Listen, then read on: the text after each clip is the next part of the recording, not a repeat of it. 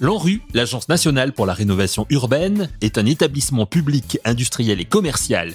Elle finance et accompagne la transformation de quartiers de la politique de la ville. Les grands entretiens, un podcast Imo Début septembre, Catherine Vautrin a été nommée par décret du président de la République présidente du conseil d'administration de l'Agence nationale pour la rénovation urbaine.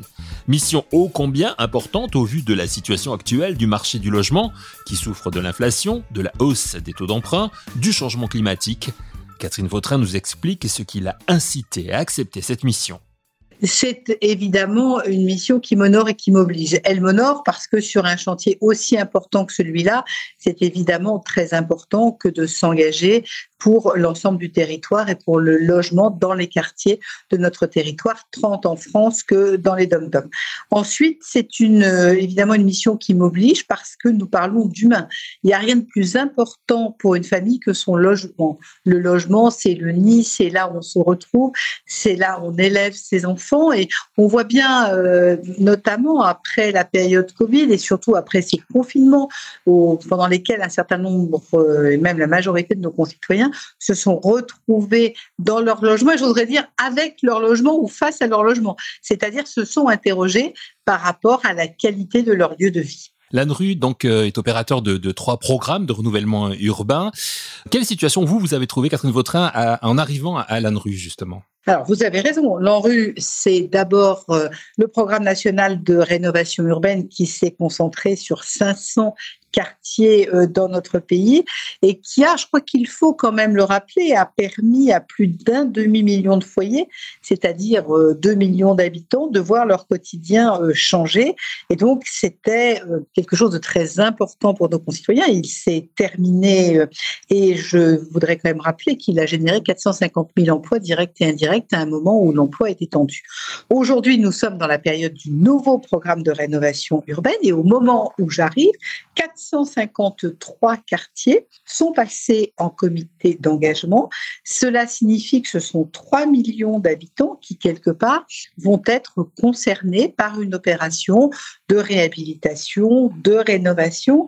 Ce sont pratiquement 50 milliards d'euros d'investissement parce qu'on connaît le phénomène multiplicateur du choix de l'ANRU, puisque derrière une opération en rue, vous avez à ce moment-là un partenariat extrêmement important de l'Agence nationale de rénovation urbaine, avec bien évidemment Action Logement, avec bien évidemment euh, l'USH, avec euh, la Caisse des dépôts, avec l'État, les collectivités, et c'est finalement le concept qu'a voulu euh, en son temps Jean-Louis Borloo, de rassembler toutes celles et ceux qui ont capacité à se mobiliser et à apporter un changement en profondeur pour les quartiers. Donc au moment où j'arrive, nous sommes vraiment dans ce sujet du lancement opérationnel de ce nouveau programme de rénovation urbaine. C'est-à-dire que finalement, ma mission, elle est vraiment au moment de la mise en œuvre des opérations.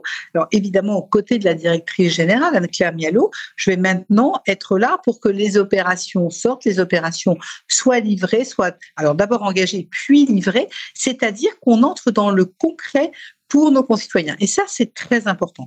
Moi, je suis issue d'un territoire euh, sur lequel la rénovation urbaine est importante et je fais les ateliers urbains de proximité, je rencontre les habitants. Et je sais bien comment la première réaction quand on vous annonce que vous allez déménager parce que votre logement va faire l'objet d'une réhabilitation, d'une rénovation, permettez-moi de vous dire que la première réaction, c'est d'abord de l'inquiétude. Et on a un peu de mal à mesurer. il faut donner à voir, il faut accompagner pour montrer que oui, les choses vont changer. La semaine dernière, j'étais à Chanteloup. Moi, j'ai connu Chanteloup version 2004-2005. Euh, Je peux vous dire que Chanteloup 2022 n'a plus rien à voir. Et là, typiquement, des choses qui sont extrêmement intéressantes parce que il faut de plus en plus qu'on mette en avant ce qu'on a déjà fait parce que ça rend crédible ce que l'on va faire. Outre le fait d'être présidente du conseil d'administration de l'ANRU, Catherine Vautrin est présidente de la métropole du Grand Reims qui porte d'ambitieux projets de rénovation urbaine. Elle a été ministre déléguée à la cohésion sociale et à la parité.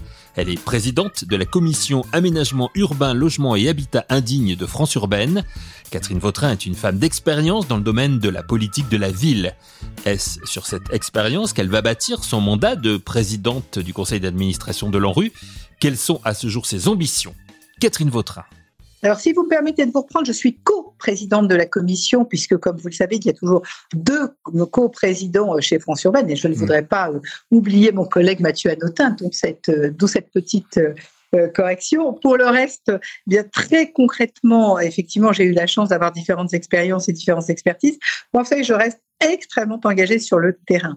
Et donc, mon objectif, c'est vraiment l'opérationnel, c'est l'accompagnement des habitants des quartiers. Il faut jamais oublier que derrière euh, la dimension urbaine de l'ANRU, il y a une très forte dimension sociale parce que quand vous rénovez un quartier, je l'ai dit, je le répète, vous rénovez les lieux d'habitation de femmes et d'hommes. Et donc, chaque famille est rencontrée. Quand on rencontre chaque famille, d'abord, ça se passe dans le logement de la famille, qui est le lieu de l'intimité, parce que la vie des familles ne regarde que ces familles et le travailleur social avec lequel elles se retrouvent. Et c'est l'occasion de faire un bilan de la vie de la famille et donc quelque part de travailler sur euh, cette dimension très humaine, de regarder avec eux quels sont leurs besoins, quelle est la situation. Et ça, je crois que c'est un point très important. Le deuxième point, c'est évidemment la dimension environnementale parce que les programmes qu'on met en place maintenant en 2022 par définition, seront différents des programmes qu'on a mis en place en 2004. Parce que même si euh, on avait déjà eu Kyoto, même si on avait eu Johannesburg, nous n'étions pas au cœur de l'urgence climatique comme on l'est aujourd'hui. Et quelque part, la rénovation urbaine, c'est une énorme opportunité de rénovation énergétique. Mmh. C'est au minimum une consommation énergétique des logements divisée par deux pour des logements rénovés, divisée par quatre pour des logements réhabilités. On passe en moyenne d'une étiquette D à une, occupée, à une étiquette B, voire A si on reconstruit. Donc vous voyez, ça, ce sont des choses extrêmement concrètes et on sort de la précarité énergétique des habitants. Et je pense que là, si vous voulez, on a vraiment une démarche qui est une démarche citoyenne de montrer comment nous sommes en capacité d'agir pour le climat. Et ça, on l'a évoqué lors des journées en rue du 12 et 13 septembre. Le ministre Olivier Klein a souhaité que dans les revues de projet, chaque année, nous fassions précisément un point sur cette approche des différents projets pour regarder comment on peut encore aller plus loin et comment nous pouvons euh, améliorer. Et je voudrais dire que la troisième dimension après la dimension énergétique, c'est une dimension économique parce que on le sait, les habitants des quartiers politiques de la ville sont par définition pour 42% euh, d'entre eux des gens qui vivent sous le seuil de pauvreté. Et quelque part avec les opérations de rénovation urbaine, on promet des accès à l'emploi avec les clauses d'insertion. Et d'autre part, lors de ces entretiens dont je parlais, nous permettons à un certain nombre de personnes de se réinterroger sur leur parcours et avec les travailleurs sociaux, quelque part, de les accompagner vers une démarche. Et N'oublions jamais qu'à un moment où la France retrouve une situation d'emploi bien meilleure, pour ne pas dire quasi de plein emploi, nous avons dans les quartiers des réservoirs de personnes qui peuvent retourner vers l'emploi. Donc vous voyez, c'est intéressant de voir qu'il y a une dimension urbanistique, il y a une dimension environnementale et il y a une dimension économique. Et ce sont ces trois éléments qui m'interpellent et sur lesquels je suis engagée au moment où j'accède à cette présidence de l'ANRU. Vous l'avez dit, la rénovation est vraiment euh, essentielle euh, aujourd'hui, mais comment est-ce qu'on peut faire, vous qui êtes une femme de terrain, justement, une femme euh, d'expérience dans le domaine du, du logement et de l'habitat, comment faire au plus vite, parce que le temps presse, dans un domaine où on a besoin de prendre son temps? Non, alors je crois que d'abord, on a aujourd'hui une expérience qui nous permet de gagner du temps, d'accompagner les porteurs de projets. Vous savez, quand on arrive en comité d'engagement, on a déjà considérablement avancé. Et un des éléments qui pouvait euh, faire perdre du temps, c'était par exemple l'organisation administrative. C'est la raison pour laquelle, en conseil d'administration la semaine dernière, nous avons travaillé sur des simplifications. L'enreu est une organisation assez centralisée, même si elle a des délégués territoriaux. On a permis, par exemple, que des évolutions de programme puissent se décider avec les directeurs territoriaux, avec la directrice générale, sans forcément passer par la case conseil d'administration. Donc plus de souplesse, plus de flexibilité, c'est plus d'agilité. Donc on est l'ANRU fait partie de ces agences qui sont capables de faire leur propre révolution permanente et donc de se dire tel process peut être amélioré parce que ben, l'ANRU va avoir 20 ans et qu'en 20 ans, on a considérablement progressé. Derrière, on a aussi tout un travail, et c'est l'intérêt de ces revues de projet annuelles qui nous permettent d'échanger avec les bailleurs, qui souvent sont quand même au cœur du projet, puisque nous intervenons sur des immeubles qui euh, appartiennent dans l'immense majorité des cas aux bailleurs. Eh bien, en travaillant avec eux, souvent ils ne seront plus à leur première opération, donc eux aussi ont avancé. Les collectivités, souvent, sont sur des deuxièmes programmations.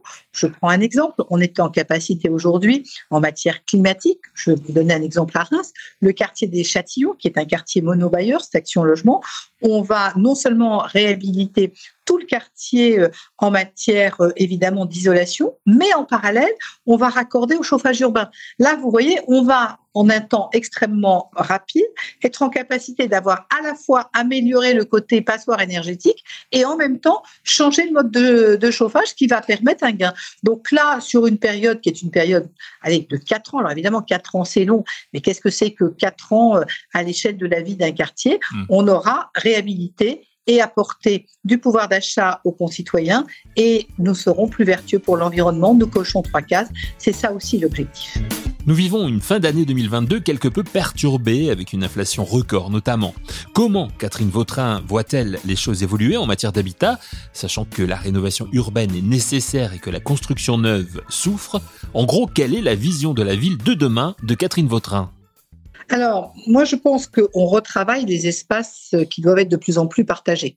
C'est vrai dans l'aménagement urbain déjà, parce qu'on a parlé de construction, mais en général, on ne construit pas un immeuble au milieu de nulle part, ce qui veut dire qu'il est par définition, ou une maison d'ailleurs, donc euh, ce que l'on bâtit est dans un quartier.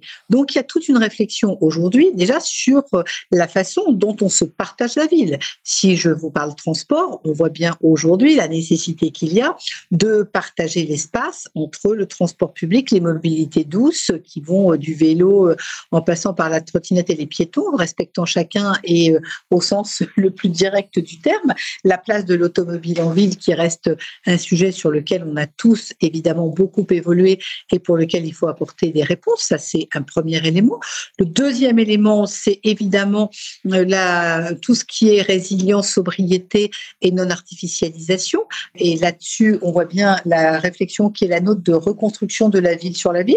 Donc, et là, où il y a une réflexion importante, c'est d'un côté une attente de nos concitoyens, y compris au cœur de ville, qui vous disent qu'il ne faut pas densifier, et d'un autre côté, la volonté de non, artificialiser. Mmh. Il est sûr que les deux pas toujours facile à articuler. Et c'est là qu'arrive la grande chaîne de la construction, et notamment les professionnels. Je pense par exemple aux architectes, dont on attend, nous sommes gourmands de la créativité qui est la leur. Je prends des exemples, par exemple, de maisons euh, en R plus 2 qui ne sont pas des copros, dans laquelle chacun a son entrée, euh, pas d'espace partagé pour générer les coûts, et en même temps l'impression d'être dans du particulier alors qu'on est dans un espace commun, mais sans les inconvénients de la copro et sans la consommation individuelle. Voilà des sujets sur lesquels nous devons aller. Je vais continuer en vous disant que l'autre élément, qui est un débat que l'ANRU va devoir avoir et qui nous préoccupe avec Anne-Claire et avec le conseil d'administration, c'est très concrètement le sujet réhabilitation versus démolition. Je vous dis très franchement qu'au moment où je vous parle, moi, je n'ai pas de certitude. Je pense que dans certains cas, la démolition va soit pour des coûts de réhabilitation, soit parce qu'on a besoin d'ouvrir le quartier. Si vous voulez, moi, je me garde bien de juger les quartiers des années 60 avec les, avec les yeux de 2022. Euh, on sait tous dans quelles conditions ces quartiers ont été créés, quelle urgence de logement il y avait. Pour autant, il y a des expériences qui ont été menées dont on voit qu'elles ne sont pas concluantes. C'est un doux euphémisme. À partir de là, il faut que nous soyons en capacité de regarder comment on aménage, et dans certains cas, ça nécessite incontestablement des destructions, ce qui n'exclut pas d'ailleurs le réemploi. À d'autres moments, on sera en réemploi pur et dur, en reconfigurant et en retravaillant. Mais ça, c'est toute l'approche pour revenir à votre question sur l'évolution de la ville. Est-ce qu'aujourd'hui, par exemple, on peut dire qu'on ne fait plus de parking dans les villes? C'est peut-être un peu tôt. Pour autant, j'ai l'intime conviction qu'aujourd'hui, faire un parking sans imaginer qu'on puisse le reconvertir d'ici 10 ans serait une faute. Et donc, c'est là où vous voyez bien l'évolution probablement plus rapide qu'elle ne l'a été dans les 30 dernières années et qui nous conduit à avancer. Et puis, dernier élément sur lequel je ne peux pas ne pas passer ou ne pas m'arrêter, c'est celui de la hausse des matériaux. On a une évolution des coûts de construction qui est un sujet absolument majeur qui va incontestablement nous conduire peut-être à décaler certaines opérations, tout simplement parce que tous les partenaires ne seront peut-être pas en capacité d'aller euh, à la vitesse à laquelle nous avions envisagé d'aller, parce qu'il y a vraiment des, évolutions qui sont loin d'être négligeables. Donc vous le voyez, il y a très nombreux euh, paramètres qui entrent en ligne de compte, mais je pense qu'il faut articuler l'ensemble pour pouvoir apporter des réponses. Pour terminer cet entretien, Catherine Vautrin, vous êtes euh, la première femme nommée présidente de, de l'ANRU, après avoir failli être la deuxième femme Premier ministre du gouvernement Est-ce que c'est une fierté ou c'est pour vous quelque chose qui n'a vraiment aucune raison d'être souligné? Mais je pense que les femmes auront trouvé leur place dans la société le jour où on n'aura plus besoin de le faire remarquer pour autant, je pense que c'est un signe pour toutes les femmes et toutes les filles de France de dire que, bien évidemment, notre société est une société de mixité et que la mixité doit se retrouver absolument partout et dans tous les usages. Merci à Catherine Vautrin, présidente du conseil d'administration de l'ANRU, l'Agence nationale pour la rénovation urbaine. Merci à vous d'avoir suivi cette émission. On se retrouve la semaine prochaine pour un nouvel épisode de Les grands entretiens, un podcast Imo Week.